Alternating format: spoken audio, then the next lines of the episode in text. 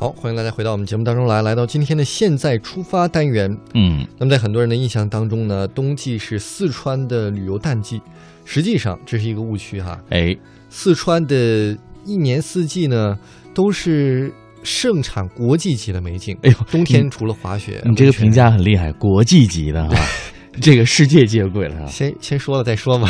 你的眼界我相当佩服，真的是啊！你看冬天除了滑雪、温泉、雪山，那其他的还有就是这个冰瀑哈、那首先呢，我们来给各位来盘点几个景点。嗯，那第一个呢，就是九寨沟啊。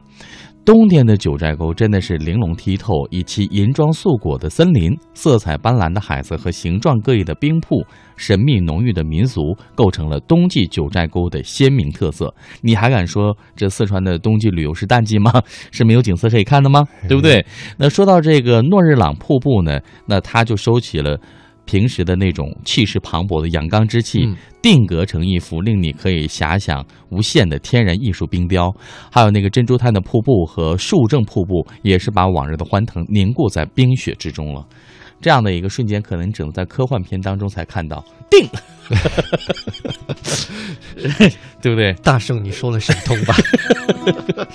呃，反正这个地方很好看，观赏期是一到二月份。哎，那门票呢？旺季的时候是四月一号到十一月十五号，是两百二十元。但是淡季呢，就是在十一月十六号到明年的三月三哎十也一就是号，我们冬天适合去看的时候才八十十，块钱，很对便宜了，所以很便宜、啊。八十块钱你买不了吃亏，买不了上当，走过路过八星不要八错钻过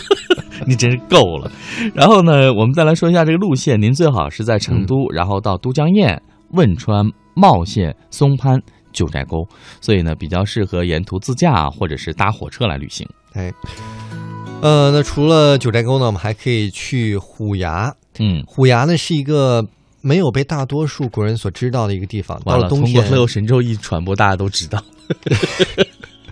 我们 真的有这么大影响力。真的有。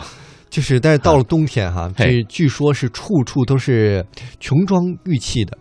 呃，比如说有凝固的瀑布啊，嗯闪着银光，还有密密的森林裹上了素妆，似乎进入到了一个呃瑶池仙境一样的地方。位于雪顶的这个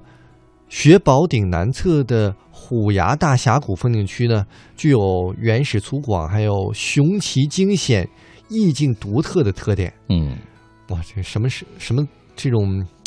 感觉高大上的词儿都放在这儿了，对，所以我觉得比较适合男性到这里来出游啊，觉得好像有点挑战性。没错啊、男生有这种征服的这种欲望，比如说在这个职场上、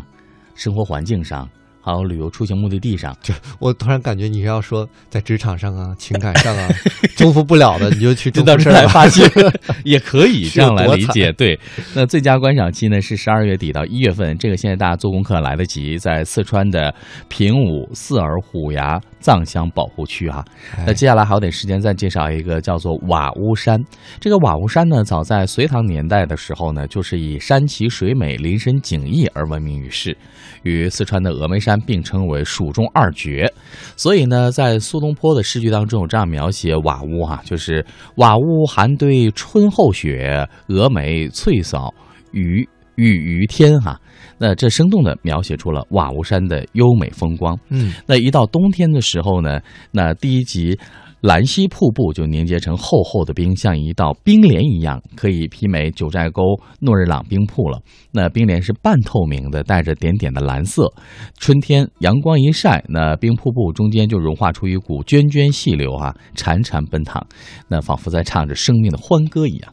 那说到这儿呢，这个最佳的观赏时期为您推荐一下，就是在每年的十二月到来年的三月。嗯，路线呢是成都到眉山到洪雅，然后呢到瓦屋山。那这样一条线路，如果各位要设计自驾游的话呢，您最好在当地呢请一位当地的地导，这样来陪伴，可以少走一些冤枉路。那当地在每个季节情况也不太一样，比如说有修路啊，或临时的一些道路改制什么的。您在网络上的那个功课做完之后，可能也会有一些滞后啊。所以呢，这样的话呢，您在当地请一位地导的话呢，对信息会比较清晰透彻。那地导充当的角色也可以给您带来一些当地的衣食住行啊，包括民俗风情啊，你会有很多收获的。所以不要差那一点点钱哈、嗯嗯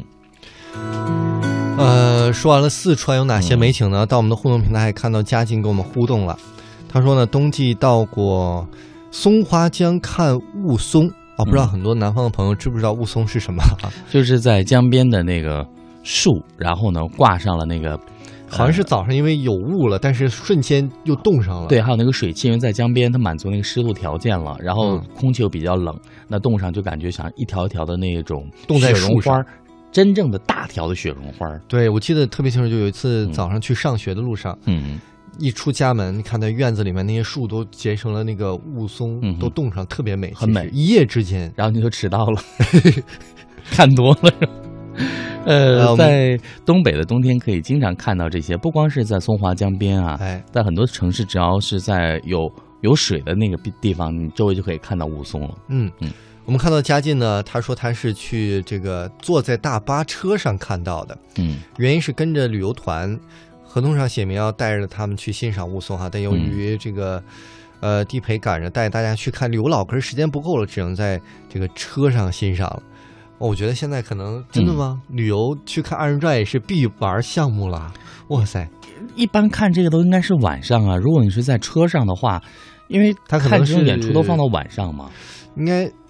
是不是去沈阳那边？可能城市太大，需要赶路 啊，呃，是长那途跨赶度也太大了吧？因为在东三省它好像都有店呢，啊，而且不只是刘老根最好啊，在当地有当地的，比如说在长春有东北风啊，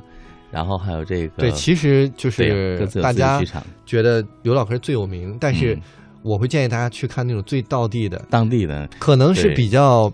呃随便一点啊，对吃着瓜子儿，但是看着更更原汁原味儿，原汁可能一原味下了回到了几十年前对。那种老东北的感觉。就像我们出去旅游的时候，比如说我们在网上或在哪儿做了功课，比如说这个地方什么东西最好吃，完就奔那个去了。结果在当地问的时候，当地人都会那种眼神，其实我比他还好的，对啊，就是你一只是看我就对我们当地人都不吃这种的。